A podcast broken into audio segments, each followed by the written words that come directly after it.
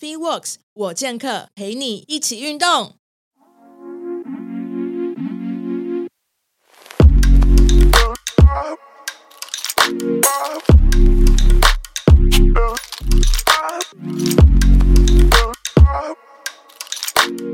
好，大家好，欢迎收听 Free Works 我健客。那我们又来健身运动健身者运动员呼吸训练全书的导读啦。那英文这本书叫 Breathing for Warriors。那最近这本书还是非常持续的火红。然后我们前面已经做了三集的导读，Rick 肌力田教练、嗯、跟 Jacky 乒乒乓创办人、物理治疗师肌力田教练，我们三个都有轮流的导读前面的章节，所以还没有听到前面的朋友们可以回去听一下。那这个礼拜呢，就由 Rick 教练要来帮我们导读第七章跟第八章。那页数是从九十六页开始。那我们把剩下时间就交给了 Rick。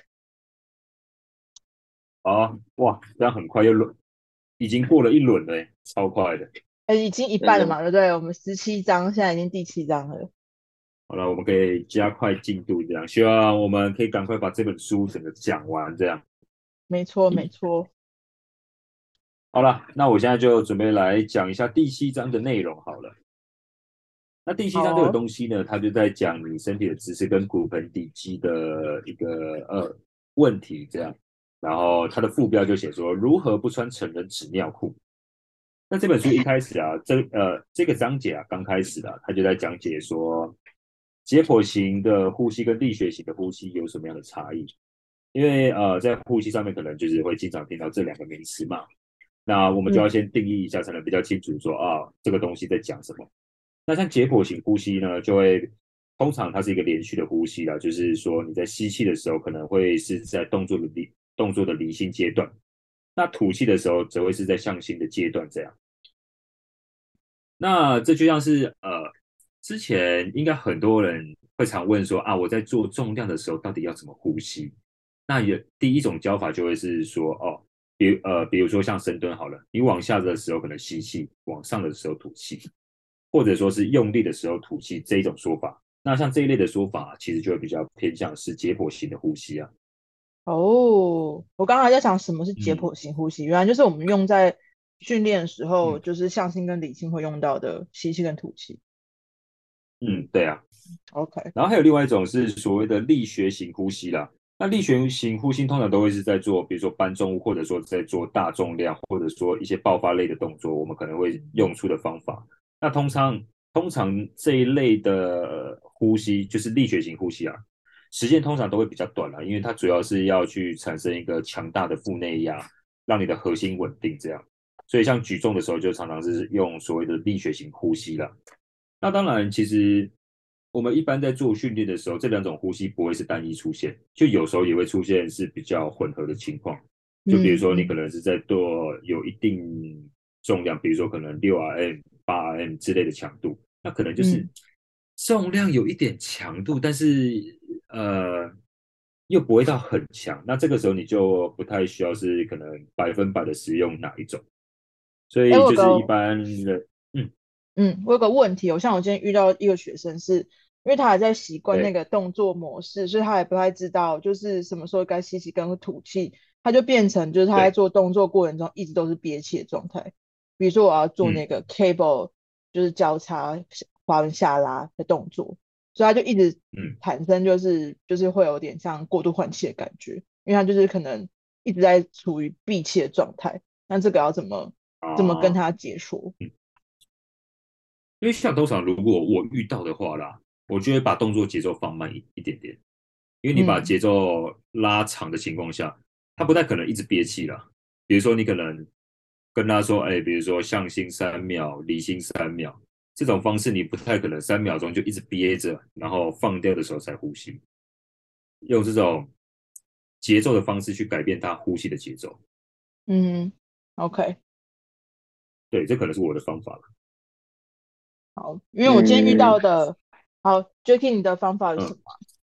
嗯、哦，没有，我只是最近看到，诶、欸，没有，应该说是最近用做 cable 的时候比较有有感觉，就是我会叫他们看着那个那个什么，就是被看那个铁那个什么铁片吧，那个配重片，就是看着那个东西往上的时候就吐气，嗯、然后看着东西那个往下的时候就吸气，这样。让他们记得那个，应该应该说很多人会忘记那个，就是很多人我们不是常讲说什么，因为每个动作都怎么讲，像拉跟推，推就是大家会想法不一，就是大家会想说，哎，不是，我想一下，反正拉跟推动作模式不一样嘛，但是大家就会想说，哎，那这样呼吸好像就会就会没有没有那个，但是后来我后来最近的教法就是说，你把东西远离地面就是吐气，然后。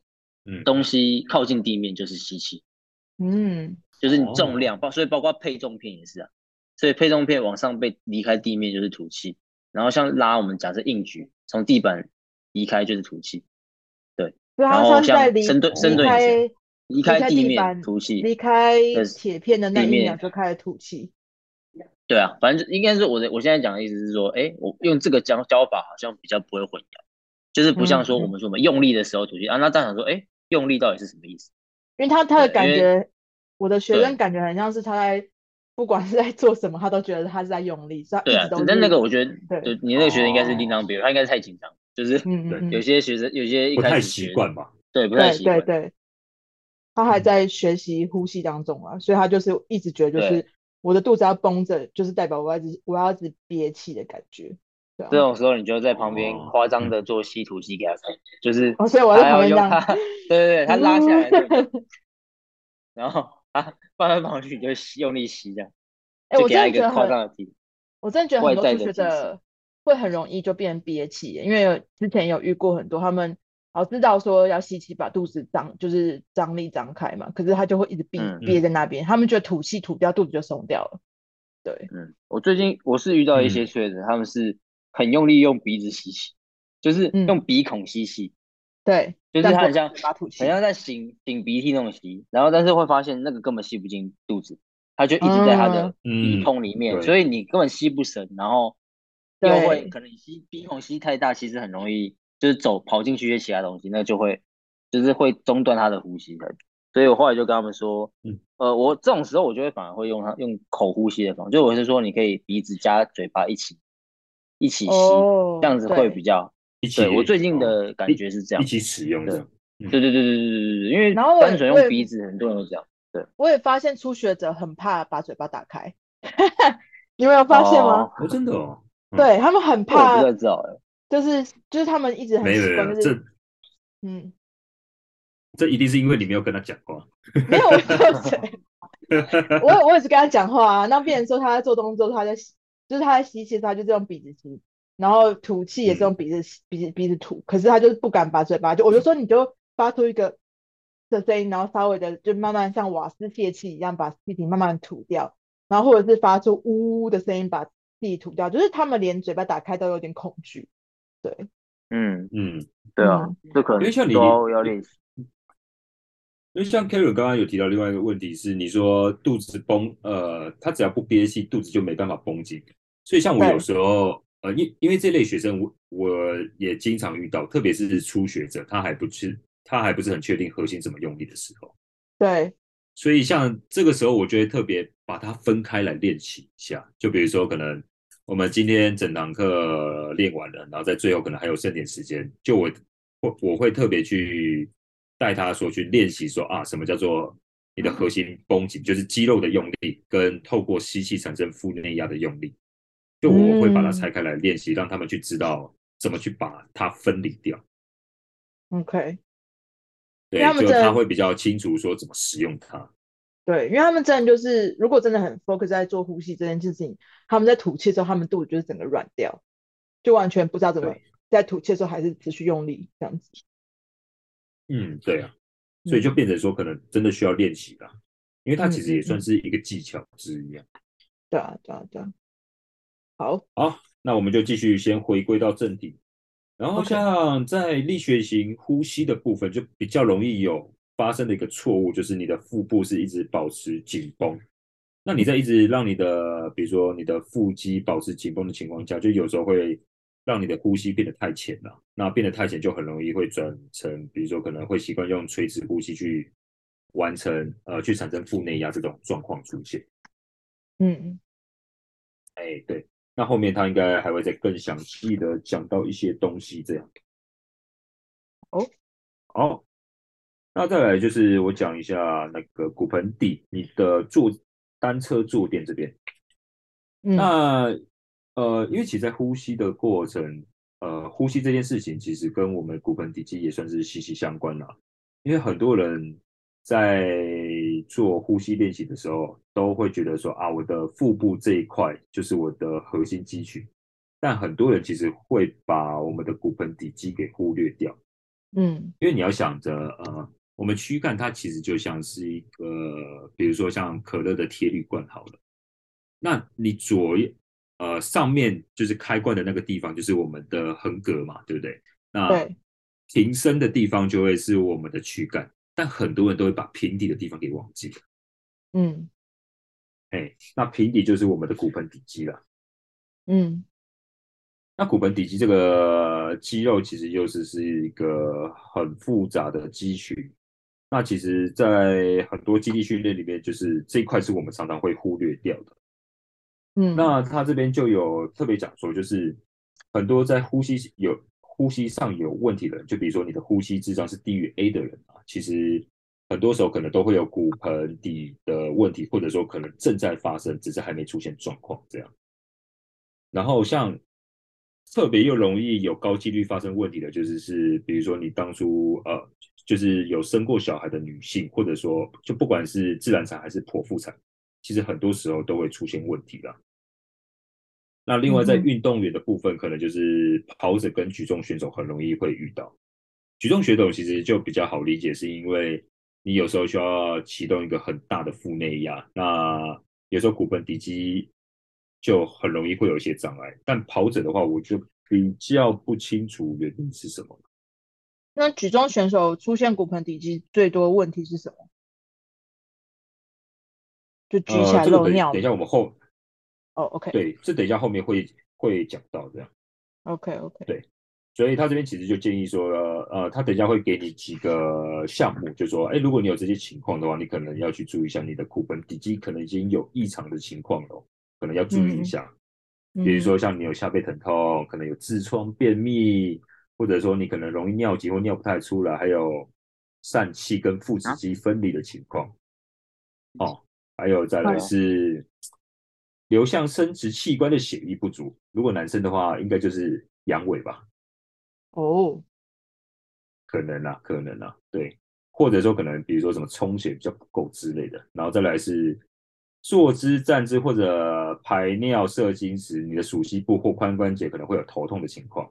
那再来是呃，我觉得第八点算是最容易遇到的，就是你在大笑、咳嗽或者跳的时候会容易漏尿之类的这种情况。Mm. 我是有听过有人，就是、嗯、我不知道是不是因为骨盆底肌太弱的关系，有些人在跑步的时候啊，他的那个男生啊，好像鸡鸡会会缩小、嗯，因为他比如说呃冲刺的时候，我好好像有读过这样的文章，就是在冲刺的时候，他的那个因为那个呃鼠蹊部可能就或者说他可能生殖器官血液充充血不足，所以他会。缩进去这样子啊？你说的那篇应该是啊，他应该是前阵子的新闻啊，就标题写的很写的很耸动，就是因为很耸动我才进去看。对啊，可是它其实道理就是很简单，它其实也不是任何疾病的情况，它只是单纯的因为你在运动的当下，你的血液要往肌肉的地方先去供应嘛，所以在这个时候你会经过鼠蹊部那边的血液会比较少，那因为。鼠蹊部这个地方本来就需要透过大量血液去，比如说充血，它才它会变大，变才会变得比较大嘛。哦。但你如果相对血液比较小的时候，其实那边相对就会变少一点点。但其实你只要停下来，就是恢复啊正常的身体状况的时候，其实它就回来了。嗯，所以它应该不是跟骨盆底肌就没有关系。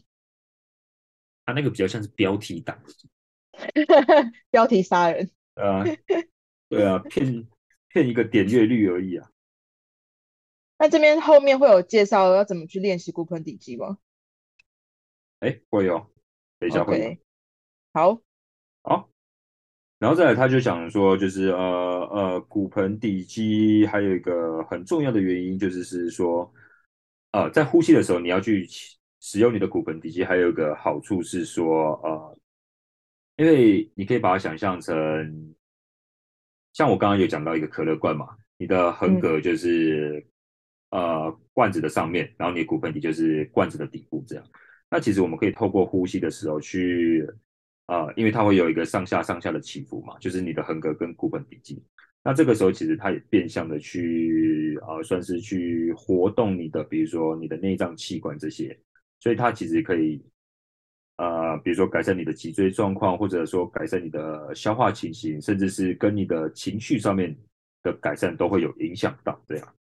嗯，有我在练习呼吸的时候，嗯、我会放屁。嗯嗯，这放屁可能就是变相的肠胃蠕动吧？应该是，就是特别容易放屁，就会很想要放屁。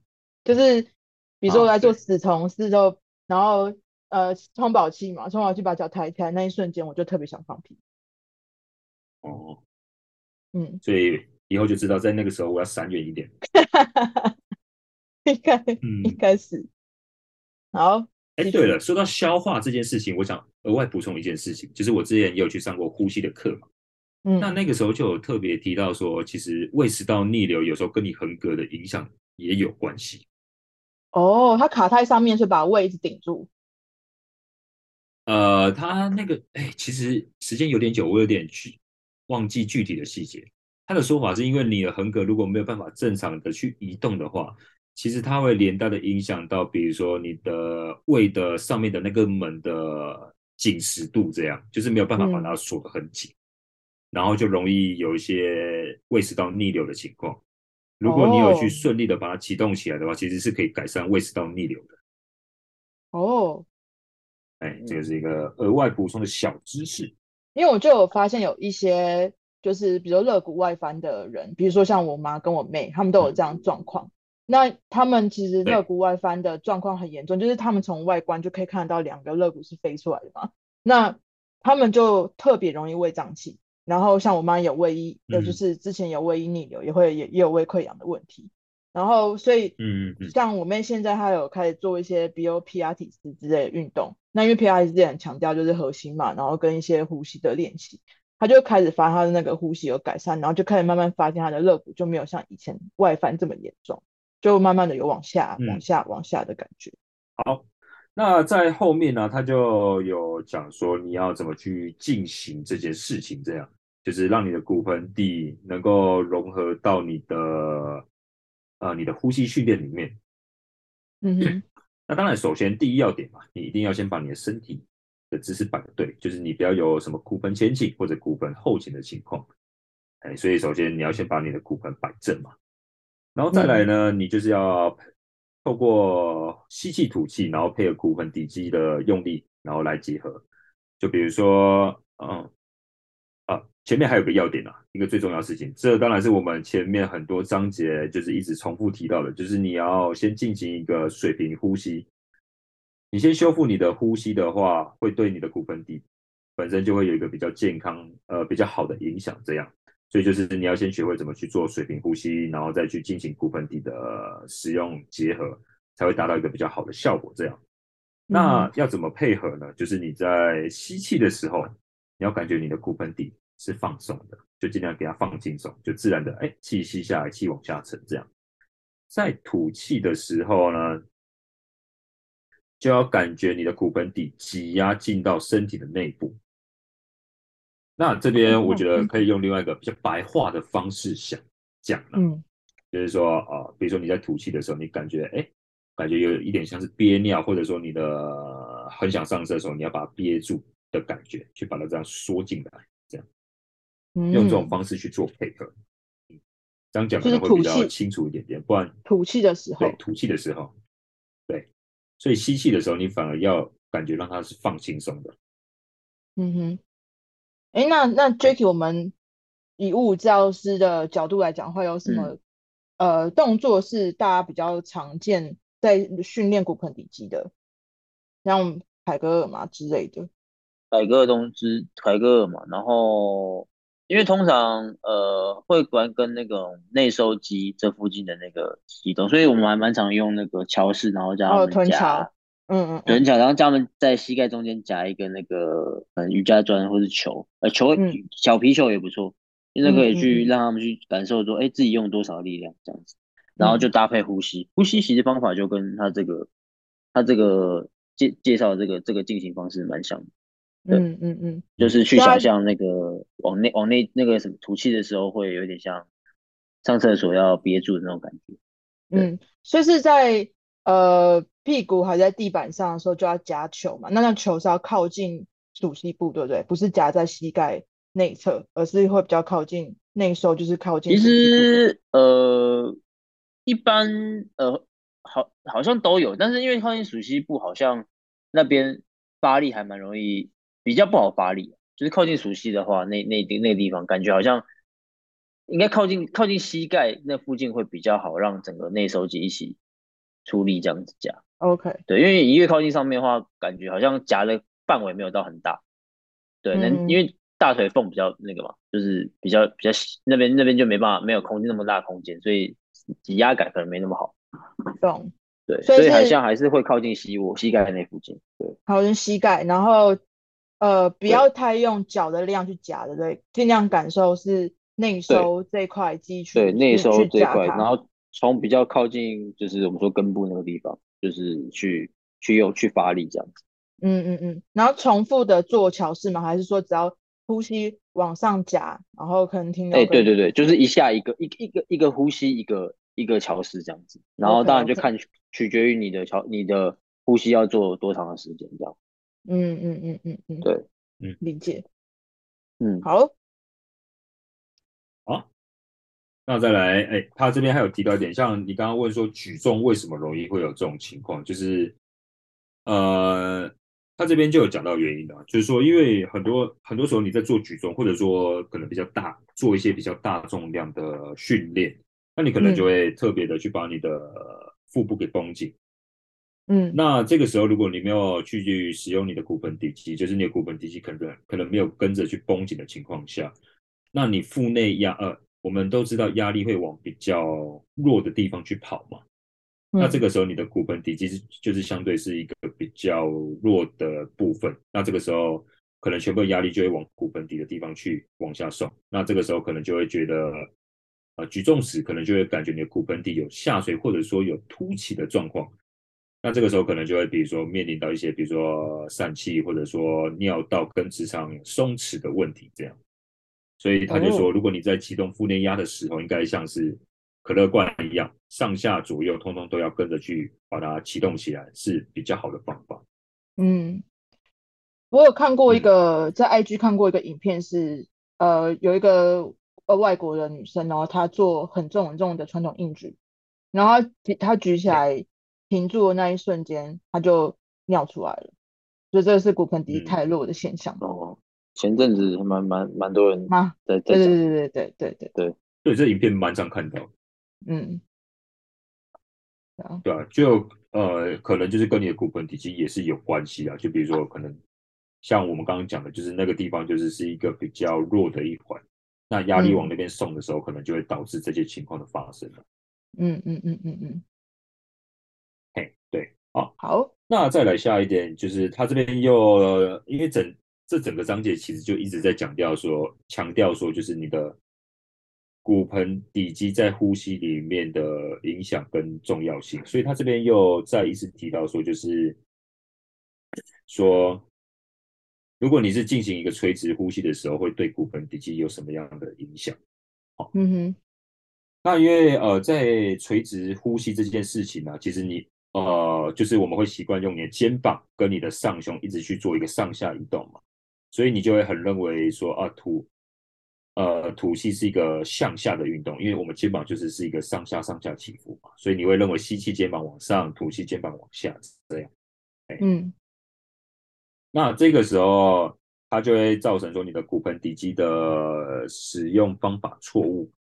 错误，嗯，那可能就是会造成，比如说啊，可能会让你的身体提不起劲啊，然后可能会让你的呼吸变得会很没有效率，去加快你的呼吸节奏，这样。嗯，哎，那再来还有另外一点是，嗯嗯，垂直呼吸的话，因为你刚刚讲说，呃，在吐气的时候会错误的往下嘛，所以会不会造成骨盆底肌越来越松弛？其实就有可能，因为社会变相的是你的骨盆底肌根本没有在特别使用它，那可能就会造成他的、嗯嗯、呃，可能力量本身会比较弱。嗯，可能啊，可能啊，对啊，嗯，对啊。然后还有这边有说另外一个研究发现啊，就是很多人在吐气的时候，反而会是把呃把呃就是哎这边要怎么讲，会错误的向向下压骨盆底。哦，就是你刚刚讲说吐气应该是要把骨盆底肌往身体的方向收嘛，可是很多人会觉得在吐气的时候应该要把骨盆底撑出去那种感觉。对，刚好是相反过来这样。嗯嗯，所以这样也会很容易导致啊、呃，比如说你的骨盆底肌可能有一些异常的情况。嗯哼，好，好啦，再来这边就有一个小故事，小故事就是我们刚刚有提到这第七章的副标叫做如何不穿成人纸尿裤嘛。这边就有补充一个小知识啊，我觉得算是冷知识啦，就是说啊，媒体数位化之后啊，就是我们就是这种什么，比如说书籍、杂志、报纸这类的啊，使用量就是越来越少了。那这个时候是哪个产业来取代纸类产业的龙头呢？那他这边就有提供说，就其实在这块这个纸类市场里面，成长最快的竟然是成人纸尿裤。OK，好哦。我看到的时候，我也蛮惊讶的。我，就说到了二零二四年的时候，成人纸尿布的市场规模可能将会来到一百四十五亿美元。哇塞，真的很很多哎。这些很可怕，很可怕。啊，嗯。但就我我就我所知，美国的确在物理治疗专科里面，真的是很分得很细，有骨盆底专门的物理治疗师。真假？所以感觉他们对对啊，真的真的，他们在呃临床上，就是你去分科的话，有真的是专门做骨盆底的训练，或者说女性健康什么，反正就是有那一类专专科的物理治疗师，就是更专精在那一块的物理治疗师，所以很很那一定是代表说他们的问问题很多，才会才会需要有这样子的分分分类吧。对，而且他们的那个体重基数也比较大，所以他们其实，在呼吸的状况应该也会比较多，就是有问题的状况也比较多，然后体积又比较大的话，基数也比较大的话，其实他们在呃那么重的身体，然后肥胖问题应该也是啊，我在想，对，薄薄的几层嘛肌肉，所以他一定会撑不住他那么重的躯干，所以他一定是比如阴道松弛啊，或者前列腺有问题等等的，对啊，对，嗯，对啊，因为其实这个问题，嗯，其实蛮容易遇到，因为。呃，其实就以女性来讲啊，就比如说有生过小孩的女性，就其实蛮容易会有这方面的问题，因为可能在早期就是比较没有，比如说生产后要做运动这种概念，所以其实蛮多女性会有这方面的困扰。因为像是我手上就是有些学生，其实他们也是有这方面的困扰，当然就是严重程度不太一样。但就比如说最明显的是在做一些跑跳的动作的时候，他们会很明显有不适感出现，就他们可能会不喜欢做这类的运动。像什么样？那就是哦，比如说呃，那就直白一点，就是他们觉得可能会漏尿之类的，会觉得好像跳起来站到地上的那一瞬间会感觉到会漏尿。对，甚至是呃，可能真的有发生这件事情。对，哇。所以他们就是很不喜欢做这类的运动，这样。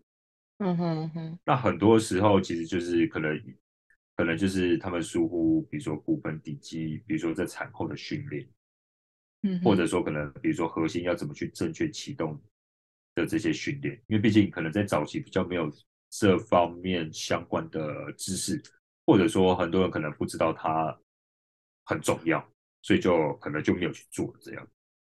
那那我想问两位有有一个问题是，因为像我们刚刚一直在讲产后嘛，那如果说像有一些比较已经迈入银发族好了，骨盆底肌也会有老化的时候嘛，比如说像他已经离生产已经，比如说是三十年前之类四十年前的事情了，那他的骨盆底肌还是有办法被训练的回来吗？哎、欸，其实可以，啊因为我手上刚好就有一个案例，就是透过训练有很明显的改善。嗯。就漏尿的情况有改善。对，就是他觉得说，哦，以前是动的时候会真的会有情这种情况发生，但是现在是他是可以 hold 得住的，可以 hold 得住的。嗯哼，嗯对吧？哦，我我想到的就是让他，嗯嗯，你说你说，哦，就我那个时候就是是有一个。呃，我也是让他进行很简单的训练，就是呼吸，然后再加上 Gicky 刚刚提到那个夹球的那些训练动作，让他正确的去启动到启动他的骨盆底肌，然后去训练他。就其实这个问题，我觉得蛮快就改善了，其实蛮快就改善了，大概嗯，对，大概我我大概也只让他做了大概一两次而已，就差很多了。哦。原来如此，因为我之前有遇过一个我们的学生，他是一个呃五十几岁的中年赌叔这样子，然后他对呃他是因为他之前就被检查出来有那个前列腺肿大的问题，所以他会有就是他晚上会一直起来很频繁的上厕所啊之类之类，就是睡不好了。嗯、那所以他才来找我们训练，然后他就跟我们讲还有这个问题，因为我们前面会做一些健康的咨询嘛，所以。我们就开始就是哎，针对他的呼吸啊、核心啊去做很多很多的训练，然后他就有提说他晚上起来频尿的状况有就是改善非常非常多，就是有因为他的核心开始比较有力气的时候，嗯、对，嗯，对啊，嗯，所以其实你真的是呃适时的训练，其实他真的还是可以改善，不要说什么啊，因为你年纪大了就不行怎样。嗯嗯，其实有做真的会有很大的差别。好，来再来，他这边有特别提到说，就是紧绷的肌肉很有可能是虚弱的肌肉。那在他这边就讲说，如果你本身呃，因为我们肌肉要在有一个合适的长度在进行做训进行训练，才是一件好的事情。比如说他可能已经过度紧绷，或者说过度被延长的情况下去做训练，可能会让他的状况变得更糟糕。好，嗯，所以他这边就说。如果你的骨盆底肌本身已经很紧绷了，那你这个时候又进行凯格尔运动的话，那它可能只会变得越来越紧绷，然后反而让它丧失它原本该有的功能了。那你可能还没有察觉到，那可能就会有一连串的问题出现。所以他这边就是教你说要怎么去把它做一个按摩，这样。骨盆底肌按摩吗？对，骨盆底肌按摩。嗯。那他一开始这个叙述，其实我真的想了很久，我我想到后面，我才慢慢明白说他要怎么去做了。那其实很其他方法很简单，你就找一个软硬适中的按摩球哦。然后首先我们就先坐着嘛，那坐着我们屁股是不是会有两块骨头压在，比如说椅子或地板上面？嗯。那这那这个时候你就是把球坐在那个坐骨的周围一点点的地方，然后把那周围去做一个按摩，这样。他、啊、那个压起来还真的蛮痛的，对，是你是说球呃正坐坐在那个球上面，对，你就坐在球上面，但不要直接压在坐骨上面，就是压在这周围的肌肉这样。哦，会很痛哦。哎，哎，你可以试试看，还真的蛮痛的。老师，你有试过吗？哦，哦，有啊。所以很痛是因为。是因为肌肉太附近肌肉太紧绷，所以很痛。其实我觉得都有可能，比如说可能那附近就是有比较多的肌痛点。嗯，我还没有听过可那边可以按摩。嗯，它只是因为我们在按摩的时候，其实整个臀大肌都会去按，那它只是特别针对啊、呃、坐骨周围的肌肉去做一个按摩了。我觉得比较像这样。嗯嗯嗯 OK，哦，就是整块屁股加上骨盆底肌附近的肌肉，肌肉这样子。他这边是只有特别提到坐骨周围的肌肉了，那其实我个人觉得整个都可以按啊，就是整块屁股加上那附近。对啊，那、啊、你都要滚了，就顺便一起嘛。好好好。对，然后这边滚完之后啊，它还会再滚另外一个地方。这个地方我就真的没有试过了。诶，如果有兴趣可以试试看。它就是会把球放在你的尾椎的前方，前方一点点。它这边是写说直肠跟尾骨之间，但我直接思考的方式就是你的，呃，你的肛门跟尾椎之间的那一块肌肉。你就是慢慢的把它做下去，做下去，哎，身体的重量慢慢压上去，然后再比如说哦，先往右边移动一点点，然后再压上去，然后这这周围其实都是你的骨盆底肌的范围，这样，所以他就呃直接这样形容，就是我们有坐过脚踏车坐垫嘛，它那个坐垫其实蛮小的，对不对？那通常在那个你的，呃，你的尾椎跟肛门附近那肌肉其实都会跟着被压到。那其实他就是说，把球针对那些地方去做一个按摩，这样可能会比较有想象空间啊。好，我还真的没试过，就这这几个地方感觉都很隐晦，所以就好像就是训练的时候也不会特别，就是会知道要去按摩这些地方。放松这些地方，嗯，因为这些地方就是说算是比较针对性的啦，就是一般我们还是会针对比如说大肌群去做按摩，所以这个就比较有针对性的去放松这样。嗯哼，Jacky 这个是常见的吗？哦、就是这个方法是物理治疗常见的吗？没有、欸，没，我自己也没做过，我自己也没教过，没做过。第一个我觉得那个就是应该是有点像，我觉得它这个就是 step one two three，它应该就是一个。就是什么从由浅入深的感觉，所以这第一个应该了就可以放松到那边去就对了。没救了什么意思？不是吧？对，就是一直在漏尿，一直在漏。没有啊，你是说就是如果很紧绷，可能包括你的外层的臀大肌附近也都是紧，然后就从臀大肌慢慢慢慢滚滚滚滚，然后慢慢现在第二步就是滚到这边，然后第三步还会再。到那个比较更更接近耻骨那附近去滚，对啊，它应该是有点像由由浅入深，慢慢把把把你的骨盆底肌放松开，放松掉这样。对，因为其实我之前也听过这个讲法，就是骨盆底肌有时候就是无力，但是也会紧，也是紧绷，就是紧绷不一定是哎、嗯、什么无力不一定是拉长的，紧绷也是无力，对。对，所以就是呃，我们有为为呃，有时候在讲一些肌肉状况，会讲说是 lock long lock short，就是肌肉长度锁在缩短或锁在拉长，那些都是无力的状况。那因为它是被动被锁在那个角度嘛，被锁在那个长度，所以像他这个讲的，应该就是 luck short，就是骨盆底肌被被动的变变变缩短，然后是无力的这样。哦，理解。嗯啊。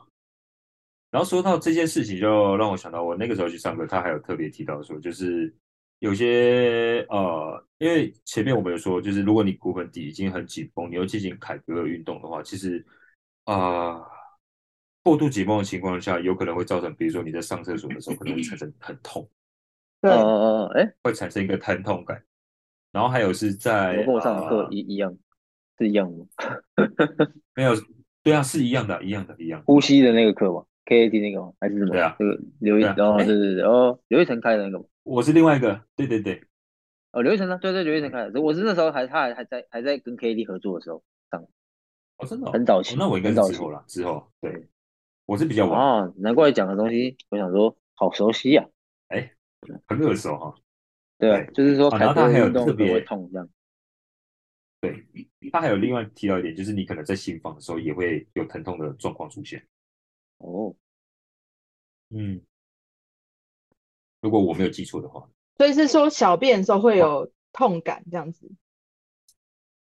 嗯，对，就是如果你搞不清楚你自己到底是紧绷还是，就是你如果你是紧绷，然后还要一直要用力的话，可能就会就会就会痛。对，嗯，对，对，对，就会有个过度紧绷的情况。我好像有遇过认识的人在上厕所会真的疼痛，就是，然后会还会导致他会尿不出来，因为太紧绷了。嗯，对，那就有可能哦。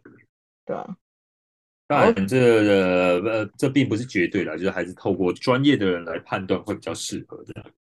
那像这样的话，我们是要看什么课啊？如果说他们那个真的太严重到。就是，就算训练也没有没有办法获得解脱的话，物理治疗吗？还是说泌尿科？嗯，因为台湾其实没有这么分专科，所以但是所以在一，我觉得可能也是要找物理治疗师，但是可能要要要先打，就是要先问问问一下，说有没有对于骨盆底啊，或是说一些孕产妇这种比较专专专门的一些物理治疗师，这样孕产孕产妇就孕产后或是、嗯、呃就是这产后的那种训练之类的，比较比较专精的物理治疗师。嗯哼，对，嗯嗯，理解。医师我就不确定了，医生我不确定要看什么。对啊，因为感觉好像就是泌尿科，通常。泌尿科，但是妇产科之类，妇产科对，好像有一点，因为如果是医师来说，除非会做一些那种理学检查，不然如果他还是用一些什么影像学检查的话，其实看不出来那个你的骨盆底肌到底发生什么事情。嗯哼，对，哎、欸，哦，但是我我我我可以分享，我有个学生是有那个骨盆底肌炎，他之前就是。啊，就是他有骨盆底肌炎，对，我也是第一，我是他他跟我讲，我才知道这个字。然后他说，其实好像重训的人还蛮常见会有这个状况，然后就是很常做大重量的人，哦、就是骨盆底肌是会痛吗？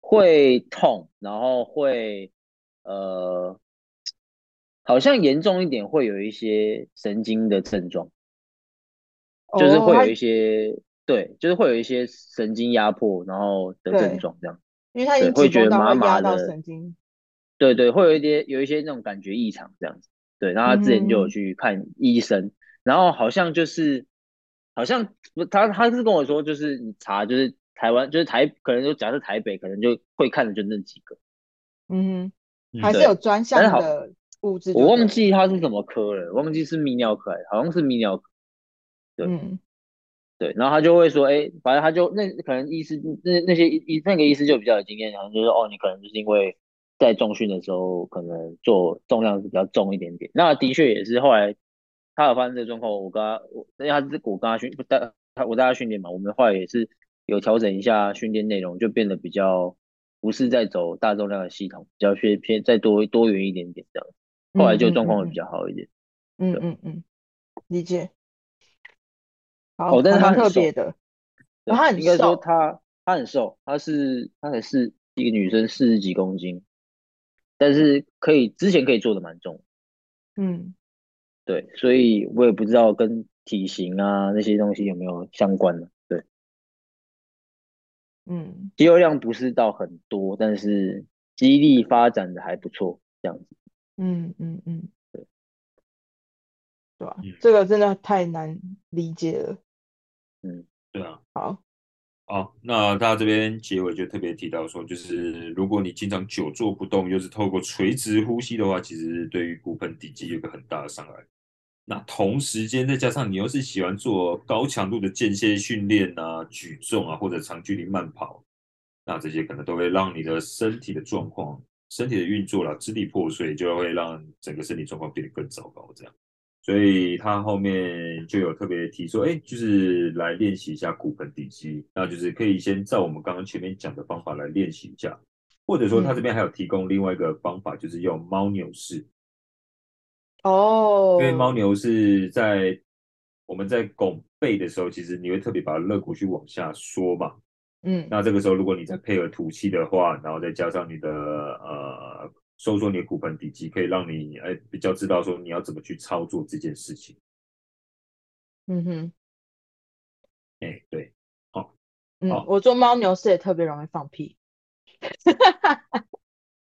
会不会是你本来就很容易放屁？对啊，哇，你要先多呼吸，好不好？本来就地瓜吃太多之类的。嗯，一语道破，吸气、吐气、放屁这样。三步骤。看，这不是小学生的笑话吗？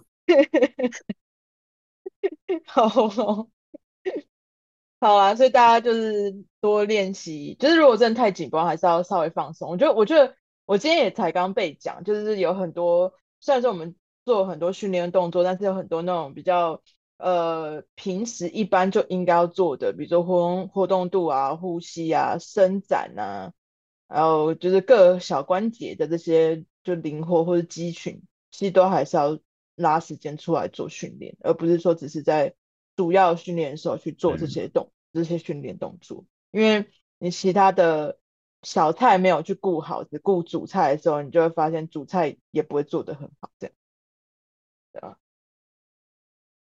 对啊，所以就是在训练的时候，不要着重在某一点，应该是各方位都要去均衡啊，均衡的去做了，嘿，就是不要挑食这样。嗯、对啊，方方位位嘞。好的，好，那你要进到第八章。呃、对，没错。好，在进第八章之前，他最后这边就有特别，哎，我再讲一下，就是他有说，记得你要熟熟记以下三点，因为在这个时候你应该是知道说。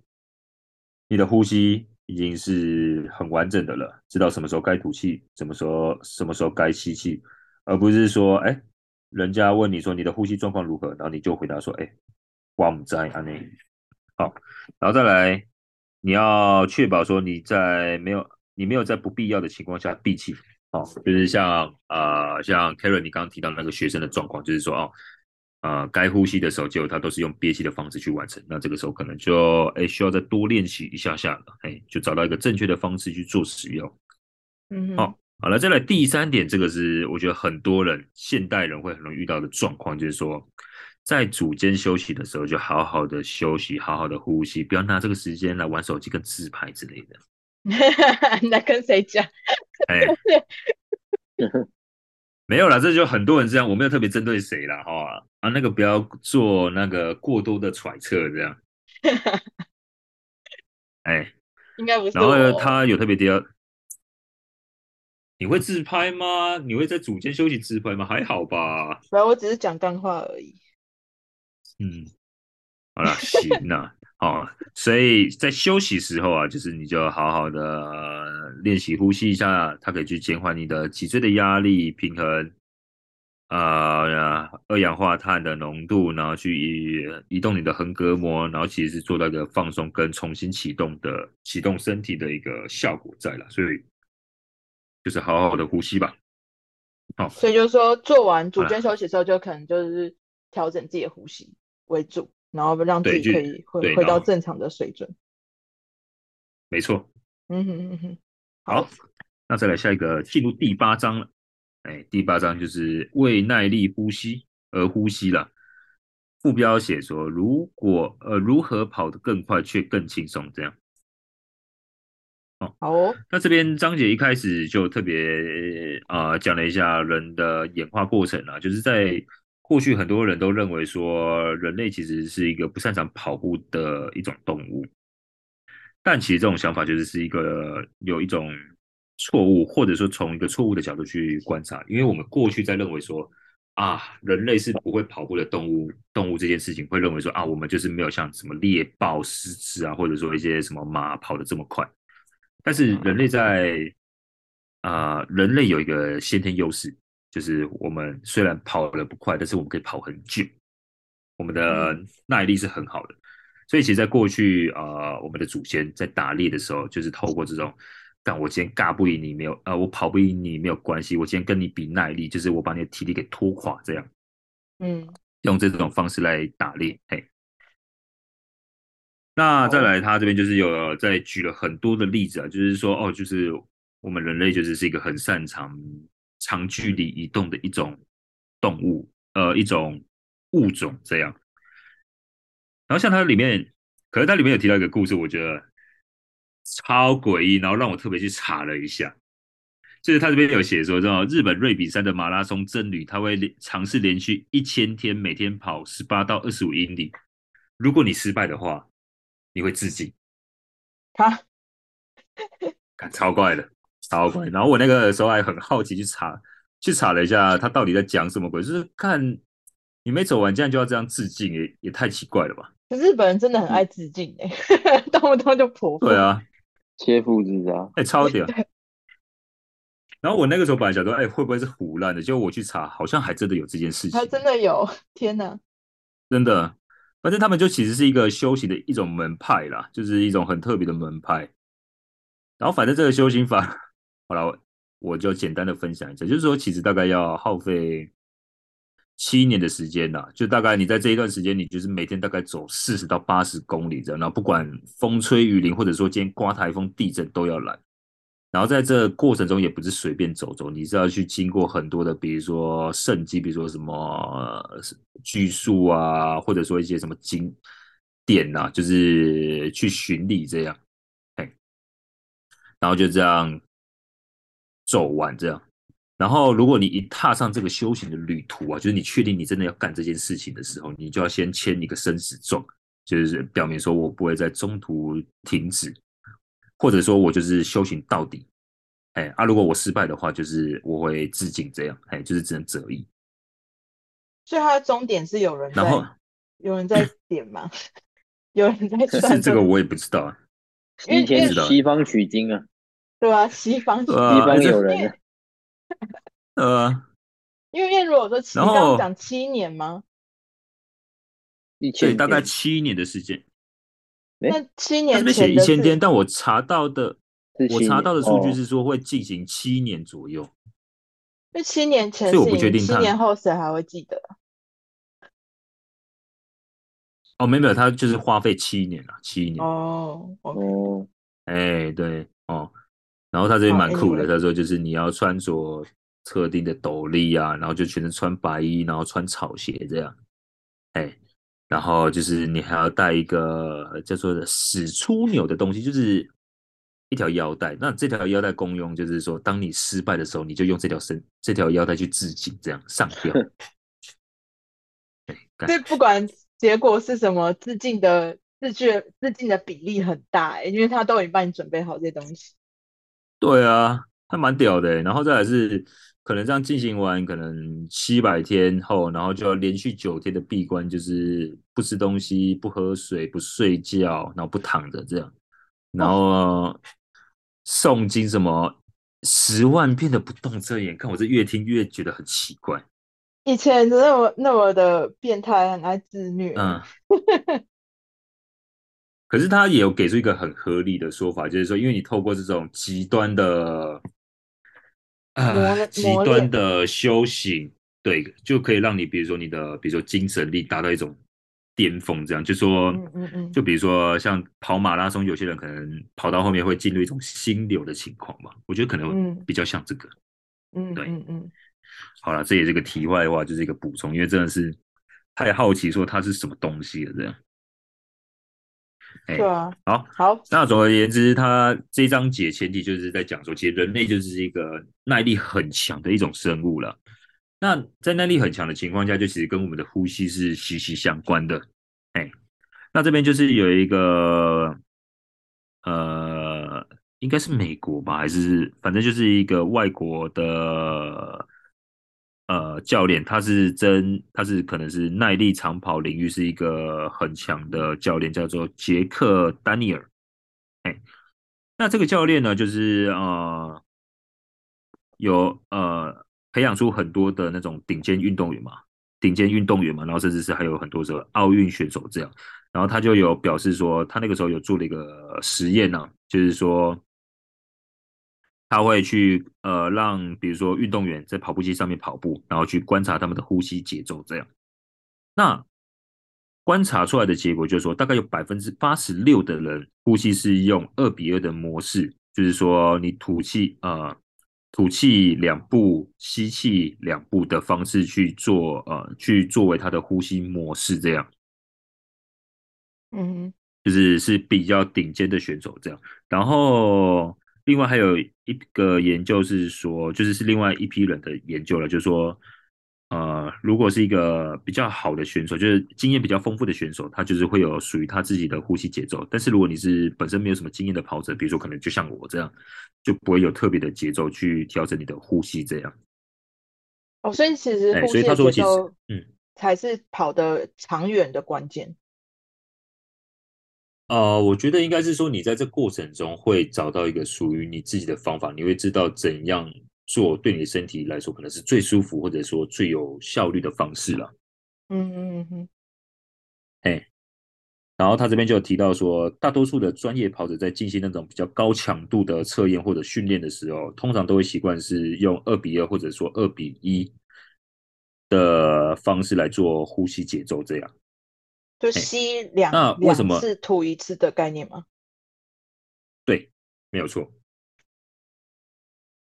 然后是那为什么会用这种方式？嗯嗯嗯，没有你说，想问，没有你说，你说，对，哦，好，那为什么用这种方式呢？那这这东西其实就是跟你的每分钟的最大通气量有关系。那每分钟通气量的意思就是说，你在这一分钟之内，你吸了呃，你的肺部进行了多少气体的交换，这样。那呃，如呃，那的呃，那如果你是比如说你的吸气，你是可以比如说吸呃跑四步，呃，这边怎么讲？呃，跑步吸气用。用到四步的话，而非两步的话，那通常这种情况就是是比较慢速的，所以你可以进行一个比较长、比较深的呼吸，但这个时候的呼吸节奏通常都不会太快，因为就是很慢嘛。那在节奏在频率下降的情况下，可能会让你的每分钟的通气量去往下降，就是说，哦，你每分钟的那个气体交换量相对是变小的。但如果你又用另外一个比较快的方式，比如说一比一的方式。就是一步吸气，一步吐气，又变得说你的呼吸会变得太短，那反而没有办法达到一个最好的通气量效果。这样，所以在这种情况下，大多数的跑者就可能都会是用二比二或者二比二，或者说二比一，或是一比二的方式去提升他的呼吸通气量。这样，所以反而在跑步的时候，呼吸应该是短的意思吗？对，就是不会到太长这样。就是如果你要进行一个比较高强度的训练，通常都是会在这个节奏节奏下进行，呃，效率通常会是比较好的，比较好。所以无无论是马拉松或者是冲刺的话，都是一样吗？但我觉得冲刺是另外一种情况，因为冲刺算是短距离，他这边讲到的是比较长耐力、长跑，呃，长距离的，对，比较长跑的运动，呃的运动这样。嗯嗯嗯。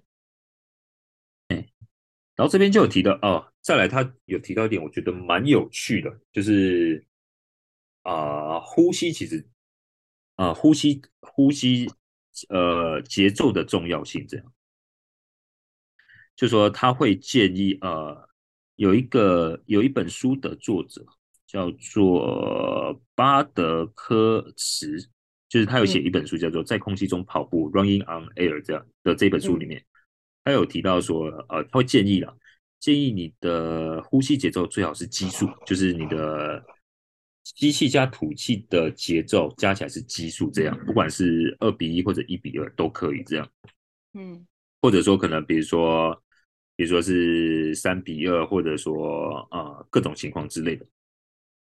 他说，因为透过因为你的呼吸节节奏如果是奇数的话，它可以确保说你在吐气的时候不会都是同一只脚落地。因为毕竟我们在偶数的情况下，你可能都会是，比如说都是右脚落地，或是或是都是左脚落地这样。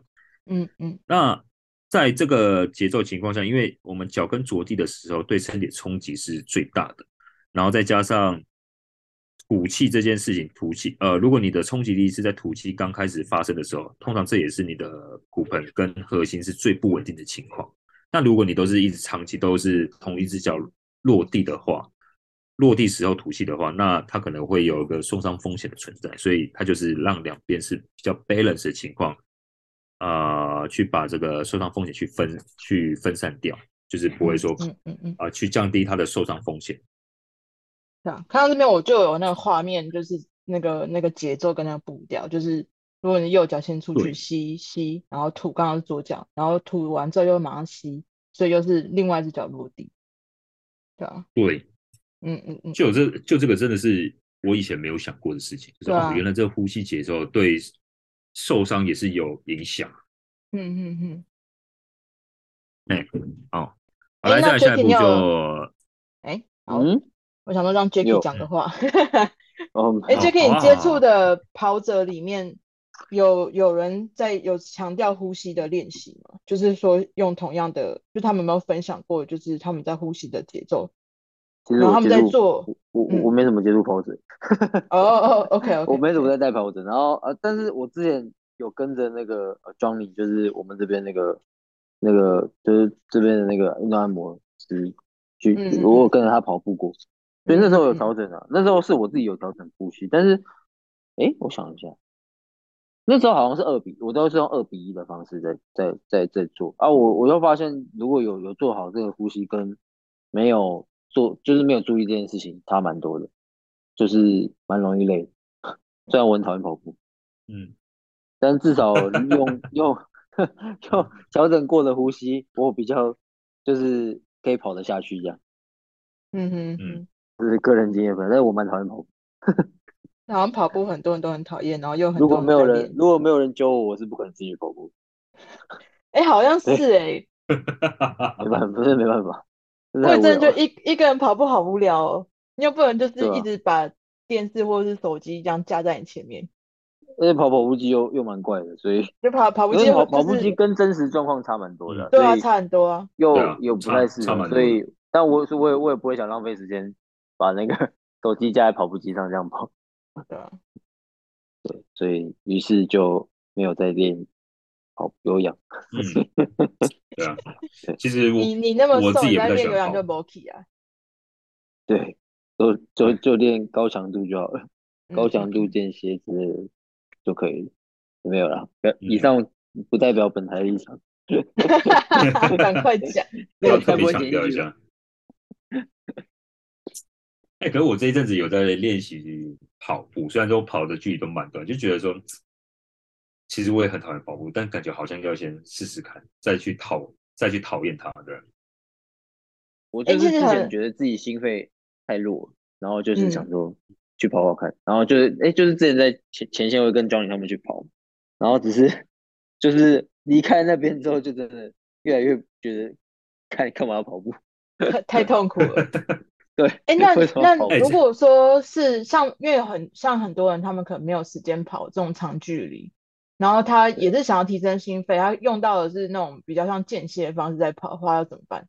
就要呼吸要怎么调整？因为间歇的时候他是冲刺，然后慢下来的时候是就是慢跑，然后他的心率就是会，对啊，要怎么呼吸？但间歇我我觉得好像好像跑者的间歇又跟我们讲的。冲刺间歇的又不一样哎，冲刺就是冲刺，然后冲刺就是无氧啊。那但是如果是跑者的间歇，他们是呃还是有定速度的。所以我之前有有有跟他们玩过，有是间歇，只是他那个就是变成好像是休息时间固定，只是你的速度是稍微快一点点，但是不不可能到冲刺的程度。哦，原来。所以还是在有氧系统里面。嗯嗯嗯，是吗？是有氧系统，或或是说中间那个系统就是。有氧跟无氧之间那个什么磷酸肌酸吗？忘记了。对，嗯，那个系统啊，那个糖糖化糖酵解糖酵解系统。对对对对，应该是这样。那应该还是可以用，就是刚前面讲的那个什么五步五步或是对二比一的这样的方式去调整呼吸。但是那个都会取决于说你的强度有没有超过你的负荷。如果你已经开始没办法维持那个呼吸，代表哎、欸、那个已经超，那个、已经慢慢。你的已经超大概到你的阈值阈值了，嗯嗯嗯嗯，对，理解。哎、欸，好，所以这件事情其实又刚好接续我们后面的内容，就是说呼吸的模式跟速度其实也会有关系啦。哦，OK，哎，OK，哎，就说其实你可以透过呼吸节奏来当做是一个测速机，就是可以知道说你到底跑的速度是怎么样，那那个强度大概是落在什么样的区间这样。嗯哼。嗯，就比如说你是用二比二的节奏来跑步的话，那通常这个会是一个比较有强度的区间嘛。那如果你在这个模式情况下觉得太轻松的话，就代表说你的跑步节奏其实可以再往上拉快一点点。但如果你是哎跟上这节奏都觉得已经有一点吃力，那代表你可能跑太快了，可能就要把速度放慢一下。所以他就说，其实你可以透过你的呼吸节奏来判断说。呃，你的现在跑步的强度大概是落在什么样的区间？那你要怎么去做自我调整？这样哦，好酷哦！就不，对啊，就比如说他这边说，他下面有整理一个表格了，就说，呃，如果是五比五这种节奏，那通常这强度其实是非常非常非常的低了。那如果你可以用，对啊，哎、欸，这期很长哎、欸，这超慢，呼吸节呼吸节奏超慢哎、欸。你还还还没吸完就，那吸完了才跑很久哎、欸。对啊，我觉得这可能都已经接近那种强度真的超低，可能就比如说你快走之类的。快走吧，对啊，快走还比就是以我们的强度来看呢、啊。嗯，对，那强度其实很低耶。嗯嗯嗯。那就是说，如果你是用大概三比三或三比二这种节奏的话，那是是可以用轻松的进行一个长长距离的节奏跑这样。那如果你是大概用二比一或二比一左右的节奏，那可能就是是一个比较高强度，或者说是高间歇，或者是上坡跑的一个训练强度这样。哎，我有个问题，所以其实你可以透过，嗯，嗯，因为像很多人会急着想要在跑步的时候，在比如说跑一个比较间歇的路程的时候，他可能中间想要快速的把呼吸调整过来，他自己也可以用就是这个呼吸节奏去调整自己的呼吸。它会被变得会比较快恢复到正常的呼吸，因为因为它还是它不会已经比较是专项训练的。因为我的想法是，比如说他他可能原本是用二比二、嗯，然后跑跑跑，他觉得很喘，但他想要调整呼吸，让他可以回到正常呼吸之后，开始再继续跑。所以他是比如二比二，然后他调整到哎四比四，然后让他的呼吸慢慢的调，就是也不是慢，就是比较快速的可以调整回来之后，再回到。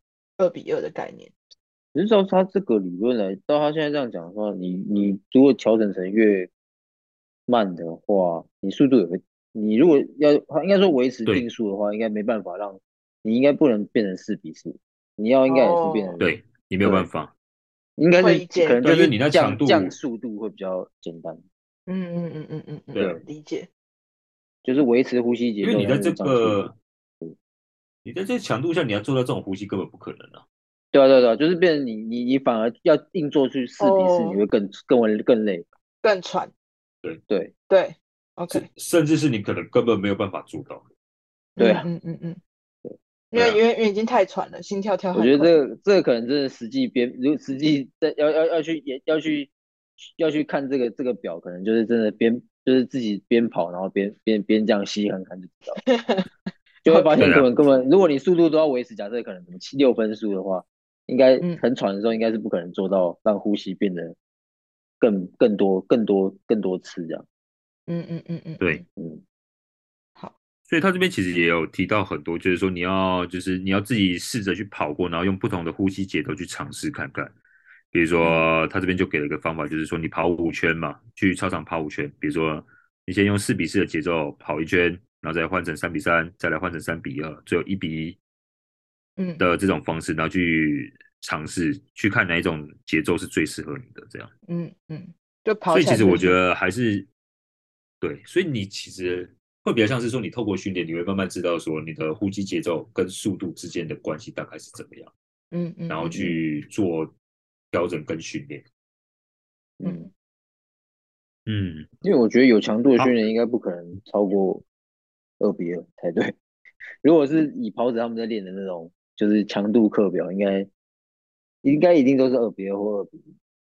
看起来哦，对。那我我我我在想象，如果二比二的话，其实我会超级喘，就是它已经是很快速的。对啊，对啊。其实我们之前训练跑大概六分速、五分半，就大概都是都是用这个这种呼吸方法。我记得我好像后我后来想想，我好像是 C。好像是二比二，好像是稀稀土土，稀稀土土，好像是这样。嗯，嗯对。然后在最后啊，我们就、呃、这边讲到什么叫做最大摄氧量。那最大摄氧量其实就用个比较直白的意思，就是说你身体使用氧气的能力啦，就比较直白的话，嗯，就是说呃，在运动过程中，呃，你的身体可以怎么？因为我们毕竟在运动过程中，比如说像耐力型运动，就是。你会需要大量的氧气来供应呃你的身体做使用嘛？那你身体使用这个氧气的能力就是呃呃的呃最大最大的情况下就叫做最大摄氧量这样。哎，你的高呃你最多可以用到多少的氧气？这就是你的最大摄氧量嘛？应该这样讲。哎，OK，好，那这边就其实就分享一些说啊、呃，就是啊。呃最大摄氧量可以干嘛？然后跟啊、现在最大摄氧量，呃呃，最大最高的人是谁？这样，那目前的记录啊，是来自挪威的自行车选手奥斯卡斯文森，他的最大摄氧量是十九点七五，呃，是呃九十七点五毫升的，九十七点五毫升。然后我想很多人就对于这个东西可能就没有什么没有什么概念嘛，然后我就特别去查了一下了，就说那一般的人健康呃一般健康的人他的最大摄氧量大概是落在什么样的区间呢？那就是那我有找到一个表格，就是说如果以男生的话，就是说呃男生如果是平均值的话，等一下我找一下哦这边好来平均值的话。以健康的男性就大概是十八岁到四十五岁左右，大概都会落在三十五到四十六之间。哎，如果是以女生的话，哦、大概会落在三十一到四十一之间。哦，所以其实我们可以知道，九十七感真的有够变态，真的超级变态。虽然不会喘呢，意思是他呃，他一定会喘啊，但是他可以在那种超高强度下这样撑住，感真是有够强。嗯，哎。那他就说啊、哦，就说这种最大摄氧量其实就是是一种耐力型的一个黄金指标啦。就是在我过去在学这些东西的时候，其实只要是耐力型选手，不管是自行车、山铁，或者说呃，比如说呃马拉松选手，我们都会去测他的最大摄氧量，看他的最大摄氧量落在什么样的区间呢？所以其实这是一个耐力型选手很常判断能力好坏的一种指标之一啦。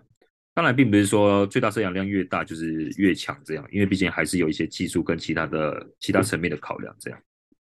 嗯哼。那他这边就写讲说，你的呼吸这件事情对对最大摄氧量到底有什么影响？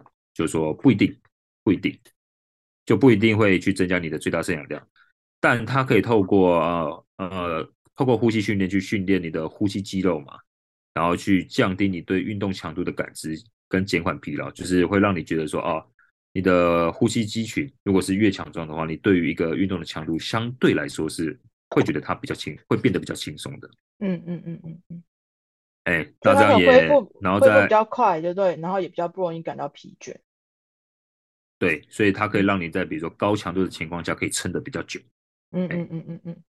这就是我们呃，就是呼吸训练对于这种呃，在耐力型运动里面会有什么样的影响？这样。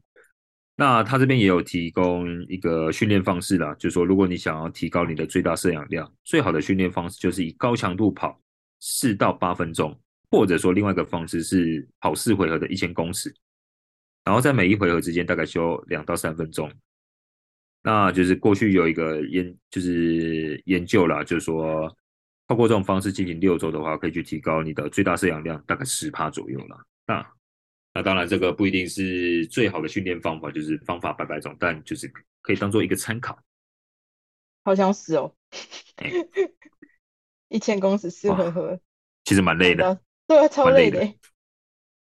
对啊，哦，下面有提到一个记录，就是说刚刚我们提到人类最大的摄氧量是，呃，那个自行车选手嘛，就是九十七点五。哎，那动物最大的摄氧量是艾斯塔罗德雪橇犬。然后这数字竟然是两百，就是，对啊，应该是那个吧，就像我们在北极看到人家在拉雪橇的那种，就是那种狗狗，应该是吧？它都叫雪橇犬。嗯，哎，很厉害，是因为他们他们也必须要长距离的去拉雪橇，所以他们其实的他他们的那个饲养量也蛮大的。我觉得应该是应该是相反吧，就是因为。他在雪地跑步的能力好，所以才会被拿来拉雪橇吧？哦，oh. 我觉得啦，我猜的啦。OK，好了，这个有兴有有兴趣的朋友可以再自己查查看，这样。嗯，好，好了，最后一趴，最后一趴了。好。那其实，在耐力型运动里面，其实有些运动项目，它可能需要去穿负重背心。那不管是负重背心还是防弹背心，都算是。因为像比如说，呃，冰上曲棍球的运动员，他其实也需要着比较重的装备，然后可能进行一个高强度的运动。那他这边就是有说，就是如果你有需要穿这种装备来进行，呃，比如说心肺训练的话，那你大概。呃，你大概要怎么穿会比较适合啦？因为毕竟，呃，我们在这种长时间的训练里面，呼吸会变成一个很重要的事情，所以他这边就给你一个建议说，就是你的负重背心啊绑上去的时候，不要绑得太紧。那松紧程度大概就是你的手可以勉强塞到你的背心底下的这个强度，然后穿的时候不会晃动，然后不会觉得很憋。那至少这样可以保持说你在呼吸的时候是有一个自然的扩张。嗯哼，哎，因为绑太紧的话，可能就会影响到你的呼吸，然后反而去间接的影响到你的运动表现了。嗯，哎，这个就是最后的一个小补充，这样。OK。对，好，好，我觉得这个这张纸还不错。哎，对啊，好，你继续。嗯，你还没讲完，继续。哦，没有了，我只是要说哦，好了，我们在后面的章节就会开始说，透过呼吸来提升你的耐力，这样，那就是有到下一集再说吧。OK，所以下一集就是会讲到要怎么去提高耐力这一集。对对对对对。对，哎，好哦。嗯，好，我我觉得这集还不错啊，因为对一些。需要有就是长距离的耐力的跑者或者是单车的选手都还蛮有帮助的，因为他们可以比较有意识的去关注自己的就是呼吸练习，因为蛮多我知道单车选手他们其实很多时候他们其实在挑战那更高等级的山的时候，他们其实会比较 focus 在就是他们训练的量跟距离还有输出的瓦数，反而会比较少会忽略掉。呼吸这一块，对啊，嗯，而且在过去，比如说做一个体能检测的时候，其实我们也不会特别去看呼吸的节奏或者呼吸的模式，反而会比较就是很直接的去测说，比如说你的呃最大摄氧量的情况到底是怎么样，然后可能会透过抽血去看你的，比如说血乳酸的情况，就这些都是比较直接的生理指标，但经常就是会。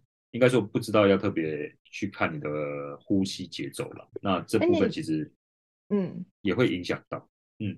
哎，你们在健身房如果比较直观去测大它的最大摄氧量的话，会用什么去测？健身房很难测摄氧量，对啊，对啊，其实比较少在测哎，对，应该是要用哎，之前像那个吗？前线用的那个吗？就是 Nick 用的那个跑步机那个测试，那是测最大摄氧量吗？要戴个面具，那其实算是，可是可是那个一般健身房根本不会有啊。对啊，那就其实已经算是实验室的检测方式。对，这是实验室检测方式。所以一般健身房无法吗？有没有人用那个就是心率？对啊，就是比如说呃用风扇车，对对对，用风扇车，其实做六到八现在现在比较多的方式是做换算了。嗯，换就是用换算的方式去判断说你的最大摄氧量大概落在什么样的区间，但毕竟它是推估法，所以不一定准确性啊有待考，它还是有一定的准确性，但它是一个 range，它不是一个很正确的数字这样。嗯，因为我印象中，我以前教练是有让我做过，比如说。用风扇车做六到八组的间歇，嗯，然后每一个都会定在一个速度，嗯，然后会去测我就是最高的就是功率，然后跟呃心率，我不知道怎么样去把它换算出来，换算到我的最大摄氧量。对，哦，那应该是有一个换算的公式或是计算机之类的。嗯嗯嗯嗯，就已经帮他设定好那个那个是怎么怎么换算这样子。对啊，因为不可能每次就是比如说像跑者或者是说这些比较专项运动员，他们真的想要去提升他们耐力，进到健身房的时候还要再把它带到其他的场域去做测量，好像会比较难一点，对不对？是不是有一些表可以啊？就是手表，手表好像可以，其实是可以的，好像有一些比较高阶，可是它跑步表，对。可是那种其实蛮多也都是一样是换算法，对对对对对，一样是换算，只是就是它有这个内建功能在里。对，它通常会透过你的，我没记错的话，好像都是透过你的心跳率去回推了。嗯嗯，没有记错的话。对啊，这个还蛮值得研究一下。嗯，然后好像就会固定一个。类似距离还是什么，就是然后拉反复这样跑，然后去看它的那个就是心率变化，然后再去，然后可能我觉得手表上就有数字可以去算出来，哦、是最高心率跟恢复到正常心率的那个那个差值，然后跟时间。哦，对，哦，就这个还蛮值得去查看的，对啊，嗯。嗯，对啊，因为一般其实你真的要测心跳，呃，你的最大摄氧量，其实我觉得蛮不简单呐，不就比较不简单，而且也要看说你测都测这个东西到底要干嘛。对啊，也是，嗯，因为他已经讲了，跟你的就是呼吸的肌肉。不太有相关，对啊，就就是你的练习呼吸肌肉不一定会增加最大摄氧量，可能更多的时候还是跟心肺功能比较有关系吧。嗯，但我觉得其实也会有影响。怎么说？比如说你在呼吸的时候，你的呼吸模式是比较好的情况下，效率，那相对你在呼吸，对，效率，哦，你在呼吸上的效率其实会变得比较好。嗯那变得比较，嗯嗯嗯，那有效率的情况下，也就是说你的呼吸是可能相对是比较轻松，比较不需要用力。那啊，呃，会不会这样也是另外一种节能的方式？就是各种间接、间接、间接，对对对，进步了。对，觉得休息的主休息的时间变短了啦，然后又可以再继续往前的，就有有时间就开始变比较短，这样子。嗯。